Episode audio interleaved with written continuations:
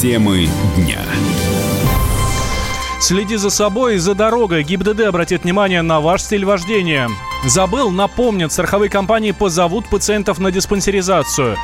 И мы с ним одно целое. Россияне не готовы отказываться от мобильного телефона. Об этом и не только далее. Вы слушаете радио «Комсомольская правда». Меня зовут Валентин Алфимов. Мы с вами говорим на главные темы дня.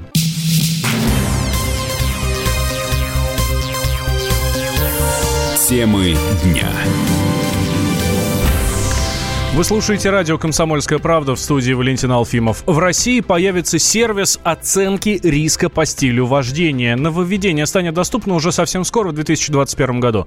Этот сервис будет собирать статистику о событиях с участием автомобиля, а также аналитические данные о качестве вождения, рассказал представитель рабочей группы «Автонет» Ярослав Федосеев. Данный сервис предполагает сбор телематических данных со всех видов транспортных средств. Данные будут обезличены, и на основании каждого автомобиля можно будет делать персональный расчет полисов КАСКО и ОСАГО, исходя из манеры вождения, как ездит тот или иной водитель. Соответственно, если он любит агрессивное вождение, резко тормозит, часто перестраивается, у него очень высокий расход тормозных колодок, то, соответственно, полис для такого водителя может стоить чуть выше, чем полис средней ценовой категории. Однако, если водитель соблюдает правила дорожного движения, у него нет штрафов. Цена за полис ОСАГО и КАСКО будет ниже рыночной. Следует отметить то, что данные будут обезличенные, будут собираться с автомобиля только в том случае, если водитель даст на это согласие. Новый сервис станет очередной площадкой для заработка страховых компаний, считает вице-президент движения автомобилистов России Леонид Альшанский это или будут предлагать, а скорее всего будут навязывать. Президент нашей страны высказался по поводу камер, что они должны предупреждать, а не ставиться где угодно. Все эти камеры, все эти сервисы ставят перед собой задачу главную – денежки собирать с людей, а не способствовать безопасности дорожного движения. Кроме того, мы не должны забывать, как закон зовется, об обязательном страховании гражданской ответственности владельца. Уже сколько раз говорили в Государственной Думе, что за грехи водителя не может расплачиваться собственник. Собственник – это категория гражданского права, а водитель – это категория административного права. Поэтому я вижу только очередной заработок. Скажут, покупайте эти элементы фиксации и устанавливайте в машину. Дело идет к очередным поборам сбором с автомобилистов. В конце прошлого года сообщалось, что опасное вождение будет обходиться нарушителям в 5000 рублей. Такую сумму называл глава ГИБДД Михаил Черников. Норма об опасной езде появилась в правилах дорожного движения три года назад. Страховщики предложили ввести тариф на рассылку уведомления о диспансеризации. Это приведет к рациональному расходованию средств страховых компаний, говорит вице-президент Всероссийского союза страховщиков Дмитрий Кузнецов. По его словам, специальный тариф также позволит повысить уровень информированности населения в одну смс-сообщение можно отправить только обезличенное сообщение о том, что вы должны пройти диспансеризацию. Ну, нормальный человек, безусловно, на такое сообщение отреагирует, ну, скажем так, не очень позитивно. Да, значит, понятно, что информация о том, что куда надо прийти, какой адрес медицинского учреждения, а еще лучше какое время, безусловно, должна быть достаточно подробная информация. То есть, ну, как минимум, это два смс-сообщения, стоимость смс это 2 рубля. Представьте себе, у нас 140 миллионов застрахованных. Ну, вот если один раз проинформировать всех, там, знаю, двумя письмами и двумя смс-ками, вот, практически 3 миллиарда. Все страховое сообщество должно потратить. Мы прекрасно понимаем, что общение должно быть более частым. Мы полагаем, что с учетом социальной роли данного информирования, которое не является рекламной деятельностью страховой организации, должен быть установлен некий, как минимум, социальный тариф, но вообще приближающийся, наверное, к тому, который существует у того же МЧС, когда он информирует о изменении климатических условий. Прежде чем вводить систему уведомлений, необходимо решить другие проблемы с массовой диспансеризацией, говорит президент Лиги защиты пациентов Александр Саверский мы сколько угодно можем туда призывать разными способами людей, тратить на это еще какие-то деньги, за свои же деньги получать там какие-то ненужные смс. Ну, иногда, может, и нужные, но в целом это вопрос. Но дело в том, что система здравоохранения не готова к массовой диспансеризации. Это главная проблема, которая совсем с этим связана. Деньги у нас в УМС есть, они и так у страховщиков. Просто они теперь будут себе оставлять еще больше. Как бы если верить в силу диспансеризации, все, что с этим связано, то понятно, что этим надо заниматься. Диспансеризация должна включать в себя действительно информирование, предупреждение, но это все хорошо тогда, когда у вас, собственно говоря, есть возможность получить своевременно необходимую медицинскую помощь. У нас, когда после оптимизации этого количество врачей сократилось довольно ощутимо, потому что их не хватало, нас сейчас будут звать на диспансеризацию, просто учреждения здравоохранения, врачи просто лягут, некому оказывать эту помощь. По данным Всероссийского союза страховщиков, в этом году информированию подлежат 51 миллион застрахованных.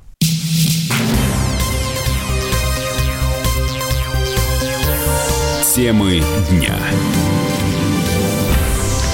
Вы слушаете радио «Комсомольская правда». Меня зовут Валентин Алфимов. Обучение в вузах подорожало почти на 20%. По данным Росстата, цена за семестр увеличилась в среднем до 70 тысяч рублей. Президент Всероссийского фонда образования Сергей Комков утверждает, что за лето обучение в вузах станет еще дороже на 20%. По его мнению, такой рост связан с минимальным финансированием университетов. Все расходы институтов покрываются за счет коммерческих студентов общая, так сказать, сумма бюджетных ассигнований на высшее профессиональное образование у нас не увеличивается.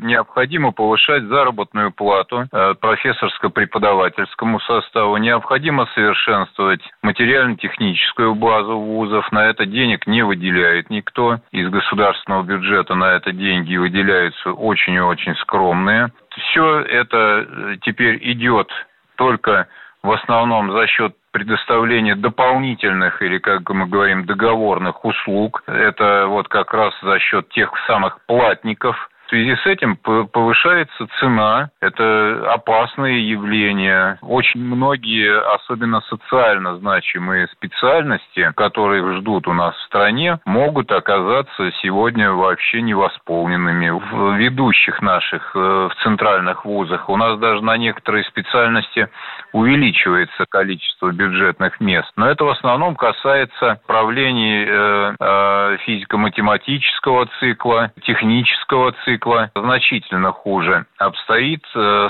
с социально значимыми направлениями, например, педагогические и медицинские. Комков отметил, что в России сейчас наблюдается нехватка педагогов, врачей, специалистов сельского хозяйства, поэтому именно на эти специальности необходимо направить бюджетные средства. Увеличить бесплатные места в вузах по этим направлениям вполне реально, подчеркивает сотрудник Института развития образования Высшей школы экономики Сергей Заербек. Его это возможно за счет перераспределения бюджетных средств. Вообще у Министерства образования, высшего образования есть своя определенная политика, касающаяся государственного задания на подготовку специалистов, и каждый год есть увеличение на определенные специальности бюджетных мест за счет некоторого перераспределения мест из с других специальностей. Опять же, рынок труда не резиновый, и выпускать просто специалистов за бюджетные деньги, которые уйдут в никуда и заниматься непонятно чем, или потом пойдут на переподготовку, чтобы заняться абсолютно чем-то другим, при том, что в них вложило государство деньги, это тоже какой-то определенный нонсенс. Надо просто посмотреть на определенные группы специальностей, которые очень востребованы. Там идет всегда, ну, по крайней мере, вот последние годы идет увеличение количества бюджетных мест. Самое дорогое обучение в высшей школе экономики. За 770 тысяч рублей в год студенты получают два диплома русского образца и Лондонского университета. Минимальная стоимость обучения в высшей школе, школе экономики 350 тысяч рублей в год. Не меньше дорогостоящих направлений в МГИМО. Это менеджмент, международные отношения, юриспруденция, экономика и реклама, а также связи с общественностью. Стоимость обучения больше 550 тысяч рублей за год. Почти половина россиян не готова отказаться от мобильных телефонов. Таковы результаты опроса исследовательского холдинга «Рамир». На втором месте у респондентов интернет. Без него не могут жить треть опрошенных. А вот 28% проявили настоящий патриотизм. Они заявили, что для счастья нужно совсем немного жить в России. Президент исследовательского холдинга «Рамир» Андрей Мелехин рассказал и о других приоритетах россиян.